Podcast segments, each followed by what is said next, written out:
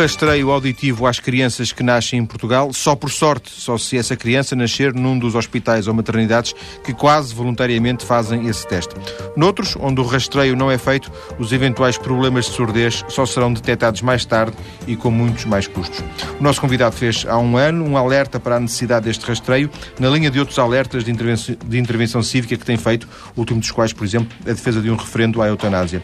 Rui Nunes é professor na Faculdade de Medicina da Universidade do Porto, com uma especialidade em Sociologia Médica, é diretor do Serviço de Bioética e Ética Médica da Faculdade de Medicina da Universidade do Porto, presidente e fundador da Associação Portuguesa de Bioética, membro do Conselho Nacional de Ética para as Ciências da Vida. Boa tarde, professor Rui Nunes. Muito boa tarde. Dois anos depois de regresso, ou mais cedo ou mais tarde. Fiquei com aqui uma pulga atrás da orelha com esta questão da sociologia médica, porque dá a ideia que os médicos uh, tratam, tratam de doentes, não tratam de sociologia. Uh, sim, uh, vamos lá ver. A sociologia médica, no fundo, o que é? A sociologia médica é uma área moderna da medicina na qual são contempladas uh, outras dimensões que não a medicina clínica tradicional. Ou seja, tradicionalmente, a medicina era essencialmente uma medicina clínica, onde os médicos tiravam as suas especialidades, seja a medicina familiar, seja as especialidades hospitalares, seja a própria saúde pública, eh, e, portanto, eh, a sua relação e a sua interação era essencialmente no universo de uma relação muito estreita e muito estrita entre médico e doente. Ora bom, a sociologia médica pretende, na ótica da medicina, abordar outras temáticas eh, nomeadamente aquelas que têm impacto e relevância social. Portanto, tudo aquilo que tem a ver com a sociedade, com os fenómenos sociais e sociológicos, nos quais a medicina é necessariamente um parceiro, eh, naturalmente tem a ver com esta sociologia médica. Questões como eh, a afetação de recursos para a saúde, as políticas de saúde, as questões da vida ou da morte. Portanto, um conjunto de problemas de intervenção social e de, eh, digamos assim, de integração da medicina na própria sociedade, que fazem com que a medicina não seja apenas uma relação a dois, mas que seja uma relação triangular entre o médico, o doente e a própria sociedade. E, portanto, os próprios valores sociais, de algum modo, acabam por condicionar uh, a visão, uma visão moderna de medicina na sociedade contemporânea. Se bem percebi, numa espécie de, de, de resumo, é como uh, incentivar os médicos a deixar de olhar só para a frente onde está o paciente e, digamos, a olhar para fora do consultório ou olhar para mais longe do que uh, aquele, aquele, aquela pessoa que está à sua frente. Exatamente. É olhar também olhar em primeira pois, mão para o é doente, de olhar, mas, mas olhar também para aquilo que está fora. Eu dou um exemplo. Tradicionalmente, um médico tratava um doente. A sua única preocupação era aquele doente. E se, por exemplo, consumisse os recursos todos que tinha naquele momento à sua disposição, paciência. Hoje, isto tem que ser devidamente ponderado e eh, temos que utilizar os recursos materiais, humanos, tecnológicos, eh, sem desperdício nenhum, porque temos que perceber que a seguir a este doente vamos ter outro. É deste modo que, por exemplo, se resolve a questão das listas de espera que tanto afligem os portugueses. Ou seja, não faz sentido alguém estar 10 horas numa máquina, se depois uh, uma máquina que esteja ocupada num serviço, se depois há mais 4 ou 5 pessoas que já não podem usar essa máquina, Exatamente. Porque, porque o tempo foi gasto todo com uma só pessoa. Exatamente, até por questões uh, de equidade, ou seja, a sociologia médica também tem esta noção de interpretar os valores uh, nucleares da nossa sociedade. E, por exemplo, a questão da equidade, da igualdade de oportunidades é um valor fundamental da sociologia médica que a medicina tradicional vem agora lentamente recuperar. Ou seja, de que merece-me o mesmo respeito o doente que eu estou a atender agora no consultório ou aquele que está lá fora à espera ou aquele que potencialmente vai precisar de cuidados médicos amanhã. Todos merecem o mesmíssimo respeito e não devem ser discriminados por parte do sistema e, portanto, a medicina tem que naturalmente perceber isto. E já agora, são mais os pontos de contacto ou mais os pontos de separação entre esta ideia de sociologia médica e uma outra ideia de que também já falámos aqui neste programa da economia da saúde? Eu acho que, na minha modesta perspectiva, são muito mais os pontos de convergência. A questão é essencialmente de formação e de cultura. Nós, na Faculdade de Medicina do Porto, temos agora um, um programa ambicioso de formação médica, quer a nível pré, quer pós-graduado, onde nas disciplinas quer de bioética e ética médica, quer de administração hospitalar, eh, no fundo mergulhamos nestas problemáticas com pessoas eh, devidamente eh, preparadas para o efeito. Temos uma, uma professora de Economia da Saúde, a professora Guilhermina Rego, que é responsável por esta área e que, portanto, se encarrega também, conjuntamente com a restante equipa docente, de fazer ver que a economia da saúde, no fundo, serve a sociedade, serve os doentes e não é propriamente uma visão economicista das coisas. Tem a ver com um valor diferente, que é o valor eficiência, que é o valor combate ao desperdício.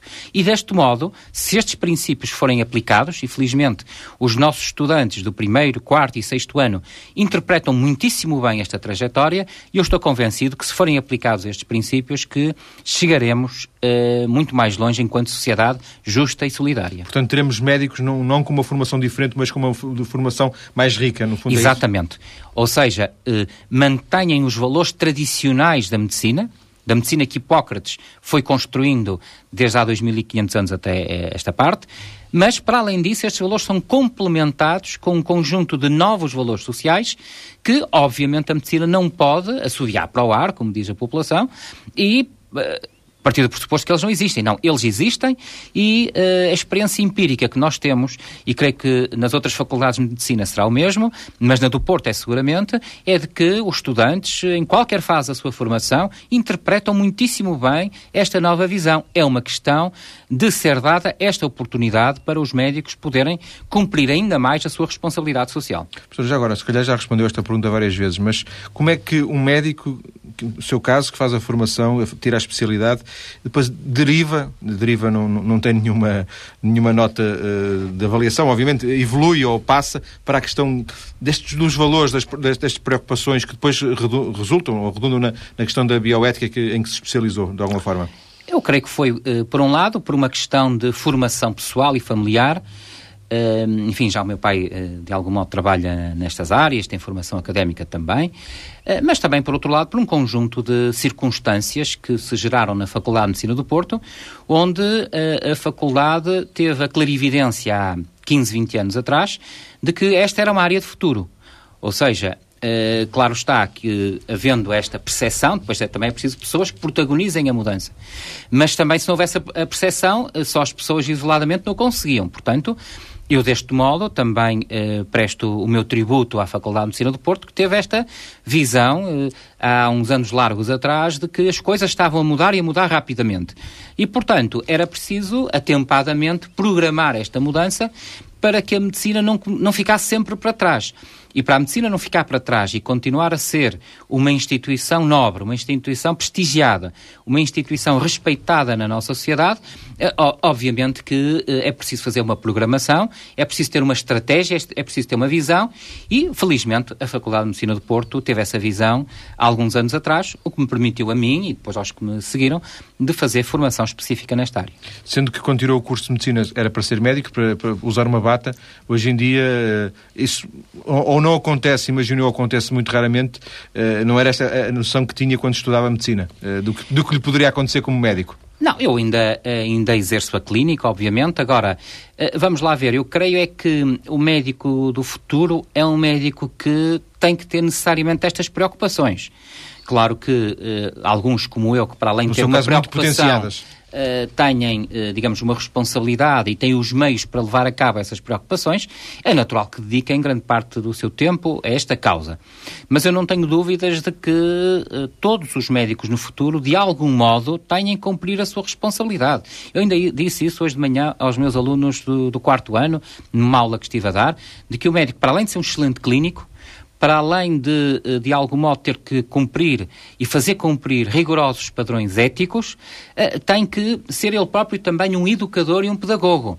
Não pode fugir às suas responsabilidades de elucidar, na medida do possível, a sociedade destas transformações e destes valores. Ainda hoje eu dizia isto a propósito do regime ético e jurídico de transplantação de órgãos. Eh, os estudantes de medicina, quando chegam à nossa disciplina, não sabem, por exemplo, que há um regime de presunção de dação de órgãos pós-mortem e que a maioria da população também não sabe.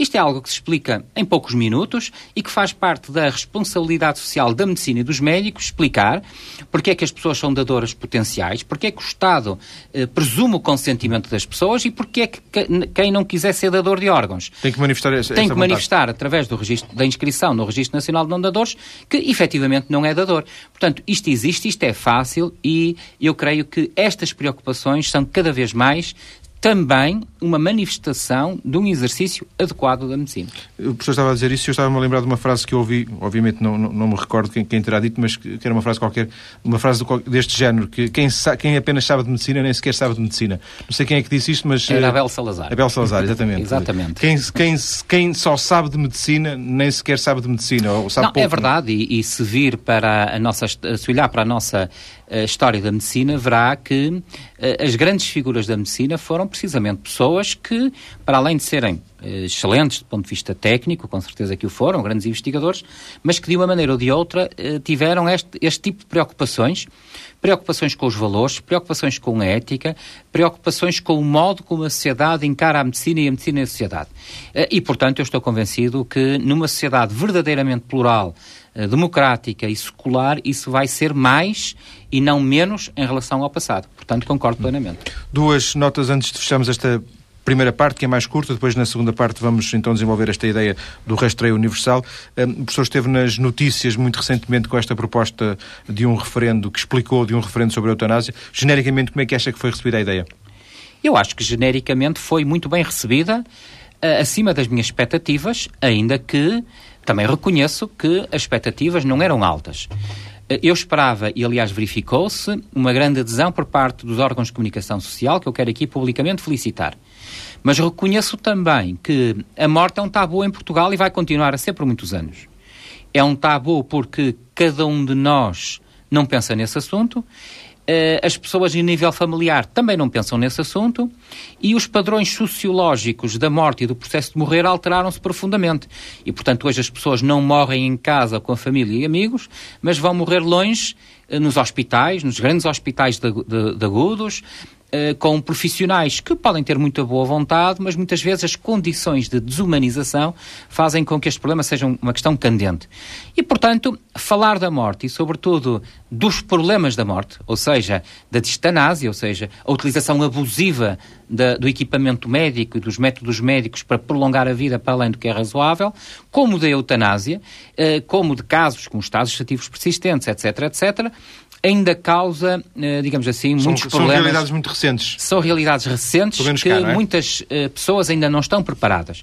Mas também é assim que uma sociedade evolui, é quebrando estes tabus e não tendo o receio de falar de temas que são uma prioridade em todo o mundo civilizado, incluindo aqui a nossa vizinha Espanha. Portanto, não precisamos de atravessar o Atlântico e chegar aos Estados Unidos da América, basta olharmos a 100 km daqui na nossa vizinha Espanha para ver que, por exemplo, esta questão da eutanásia é de primeira linha, de primeira ordem na discussão pública e que, inclusivamente, já foram anunciadas medidas concretas por parte do Governo. Portanto, há aqui também uma, uma responsabilidade por parte de todos nós de discutir estes temas com franqueza, com liberdade, com verdade e, sobretudo, com evidência científica demonstrável, e foi isso que pretendemos fazer com a proposta de referendo nacional sobre a prática da eutanásia. Para fecharmos, eh, professor, só, só em rodapé, o professor foi o primeiro presidente da entidade reguladora da saúde. Vista esta distância, foi uma experiência que valeu a pena ou, ou levou muita porrada, se me permite a expressão? Uh, Eu lembro-me das polémicas. Uh... Uh, tudo o que disse é verdade. Eh, foi uma experiência muito interessante, muito enriquecedora, porque uh, um clínico como eu e com grande, digamos assim, dimensão académica e científica, uh, estava pouco habituado às lides da administração pública e, portanto, conhecer o modo como a administração pública portuguesa funciona ao, mais elevado nível na interface com o sistema político é, é uma experiência que é, é, é uma experiência muito dura, devo dizê-lo, mas é uma experiência enriquecedora porque fica-se a conhecer uma realidade da nossa vida social que, para um académico, é quase que uma realidade virtual. E, portanto, nesse sentido, foi muito rica. Creio que, apesar de tudo, eh, consegui deixar as bases de um organismo que tem uma importância notória no sistema de saúde e só faço votos que, por um lado, a atual equipa dirigente tenha mais condições e mais, mais apoio político para desempenhar as suas tarefas. E, em segundo lugar, que eh, efetivamente consiga concretizar os desígnios que são, no essencial, fazer vingar os direitos fundamentais dos doentes. Que é para isso que serve uh, este organismo regulador, é uh, fazer com que os operadores, incluindo o próprio Estado, não violem direitos básicos dos doentes, como, por exemplo, este que vamos tratar a seguir daqui, Exatamente, daqui a pouco. Depois das notícias, vamos então voltar à conversa com o professor Rui Nunes. Vamos falar da necessidade de um rastreio auditivo para todos os, os bebés que nascem em Portugal. Até já.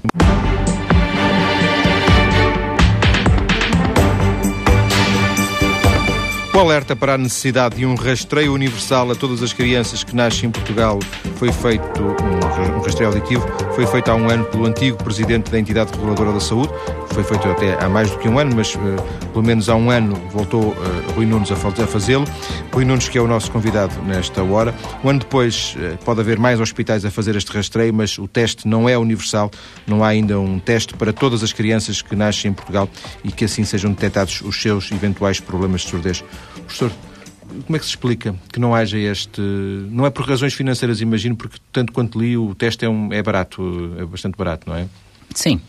Eh, ora bom, o rastreio uh, universal da surdez neonatal, ou seja, uh, detectar através uh, de um teste simples, um teste barato, um teste que não causa nenhum mal-estar nem nenhum incómodo ao recém-nascido, dizia eu, detectar se é, se é uma criança ou um recém-nascido surdo ou não, é, a meu ver, um imperativo da política de saúde de qualquer país moderno.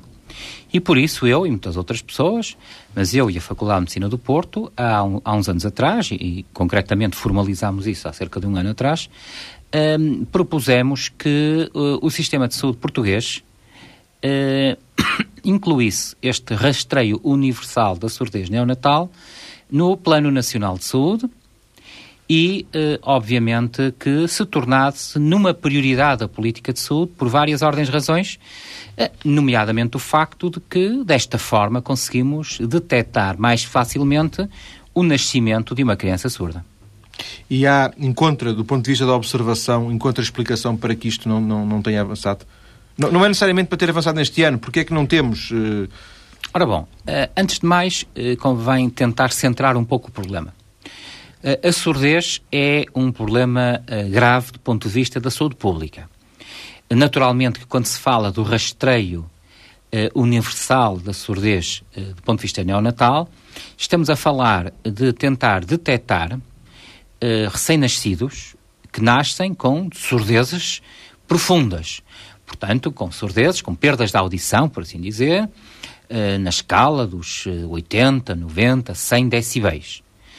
Claro está que não está, eh, ou não é o, o, objetivo deste programa, uh, enfim, tentar detectar outros problemas, nem muito menos, problemas de audição noutras pessoas, por exemplo, pessoas adultas, pessoas de idade, que também têm problemas de audição, mas que são, até do ponto de vista epidemiológico, do ponto de vista de uma política de rastreio, uma questão à parte.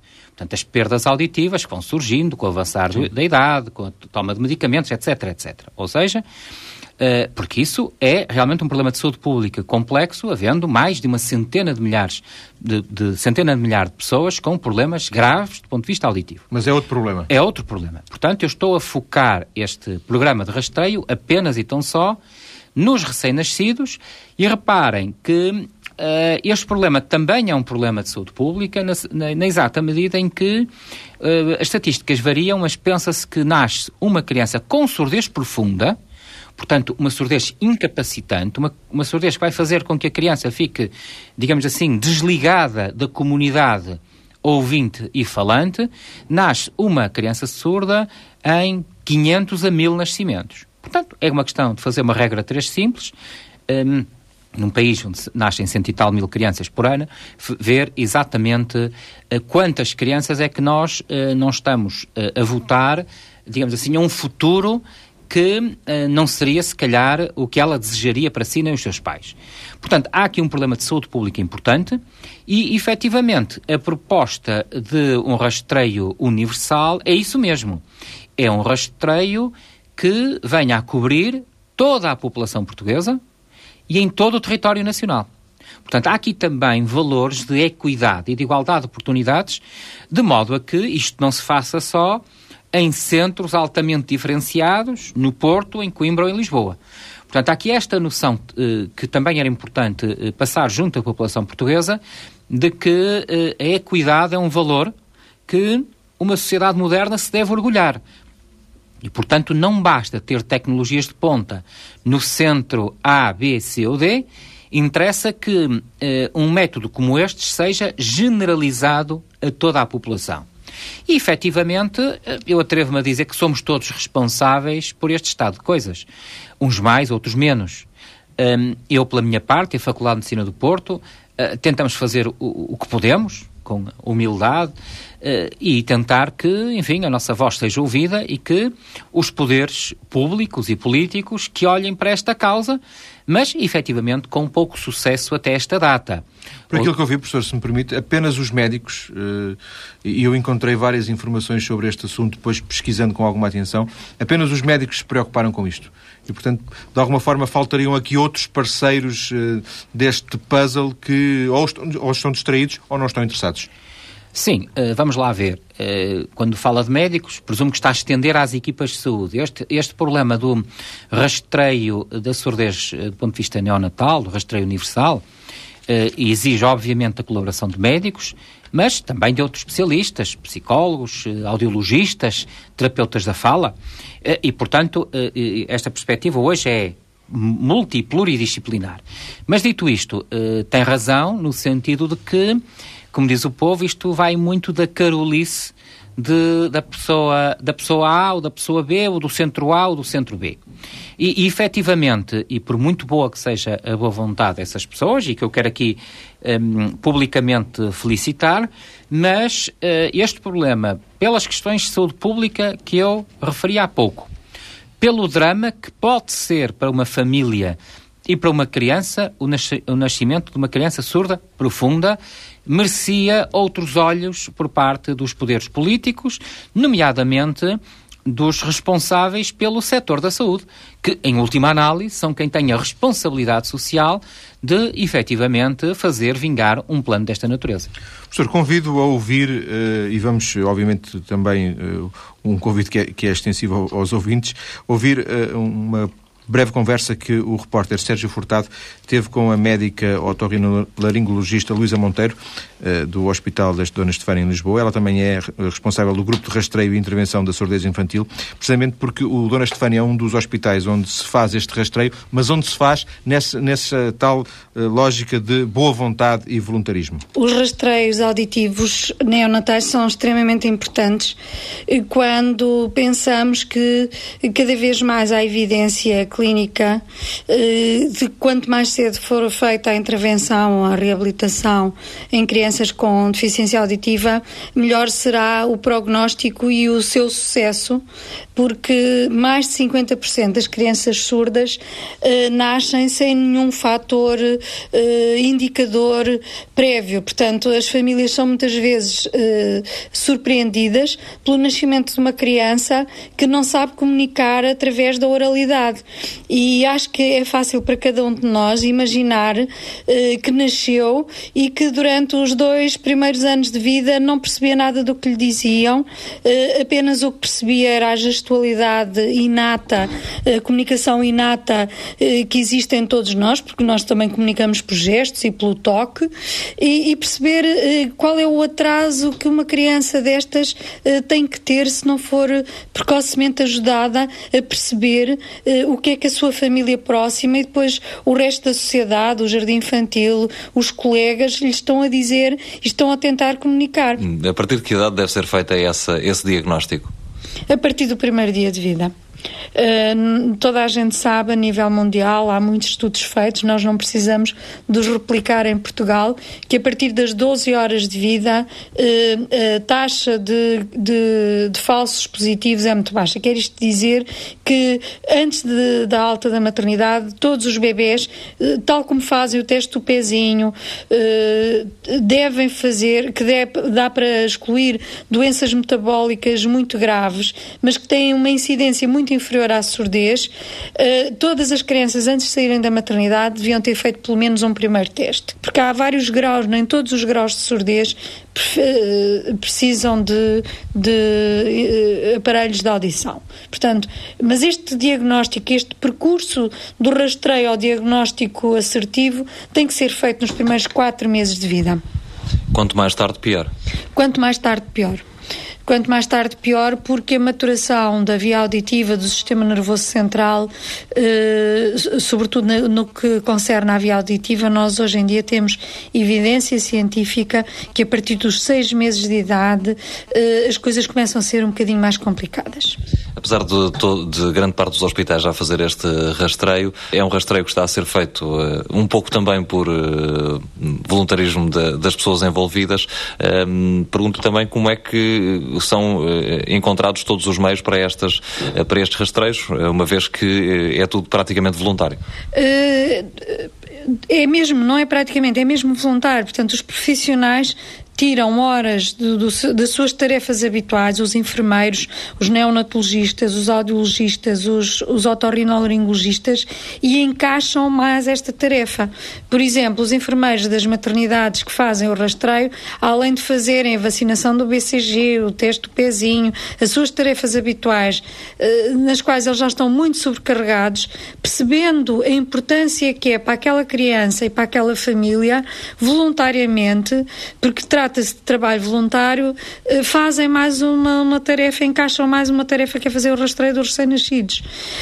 Uh, os equipamentos têm vindo, muitos deles da sociedade civil, de apoios que têm sido dados por uh, apoio de mecenas, uh, empresas ou particulares têm contribuído para a compra de aparelhos e até os próprios profissionais têm contribuído do seu bolso uh, para manter uma pequena estrutura, estrutura a funcionar, uh, que é o Grisi, que funciona mal, mas pelo menos faz as pontes entre os profissionais a nível nacional e a nível internacional e é de boas vontades que nós temos vivido e pelos vistos tem sortido efeito, porque as coisas uh, estão, a, estão a despontar rastreios como cogumelos num dia, depois de um dia de chuva e realmente nós temos neste momento o país inteiro com, com crianças a fazer rastreios. Ainda assim, eu, e dizia a médica Luísa Monteiro, o país inteiro uh, existem rastreios no país inteiro. Este não, não é, na, verdade, eh, rigoroso. O TSF fez alguns contactos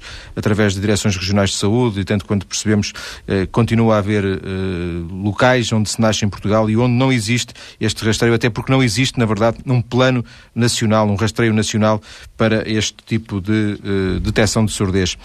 Professor, há pouco, no, no final da primeira parte, dizia que, quando falávamos de entidade reguladora de saúde, que de alguma forma isto se relacionava com os direitos dos cidadãos, o direito à saúde, dito assim de uma forma muito genérica. Quer eh, desenvolver esta ideia, por favor?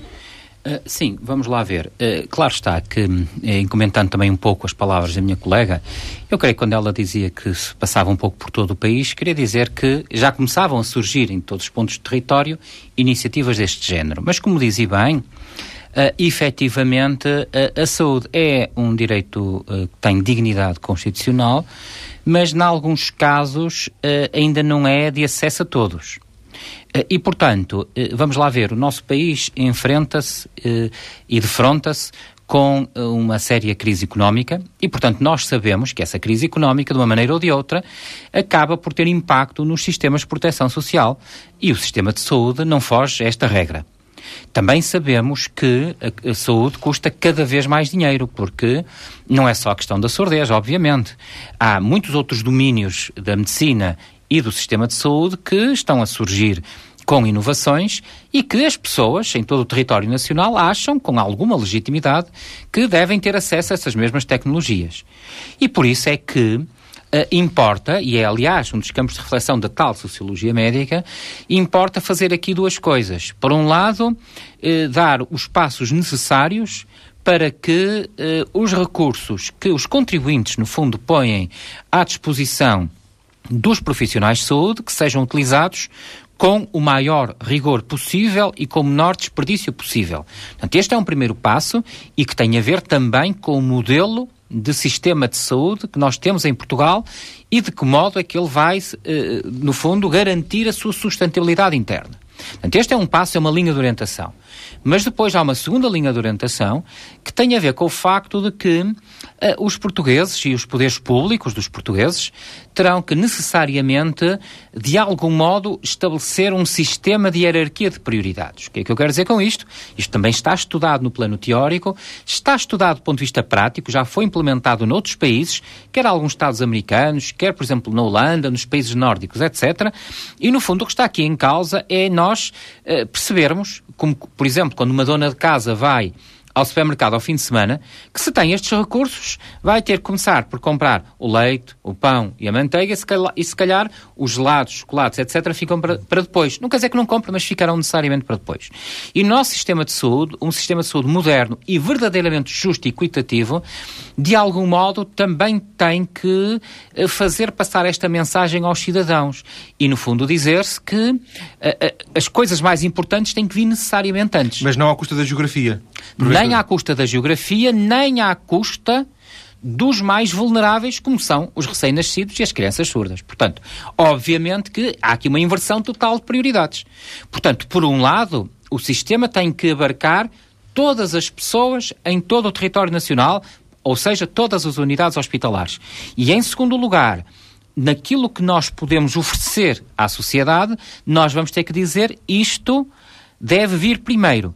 Curiosamente, eu tive há dois anos atrás a possibilidade de orientar uma tese de mestrado na minha faculdade de uma audiologista, aliás, Carla Matos, sobre exatamente este problema, o rastreio universal da surdez, uma abordagem ética, onde, no fundo, uh, enfim, a tese por ela defendida e por mim subscrita, é que face às à necessidade do estabelecimento destas prioridades, face ao custo unitário deste rastreio universal, que é muito baixo, os estudos estão feitos em todo o mundo, poderá variar eh, entre 15, 20, 30, 40 euros por cada caso.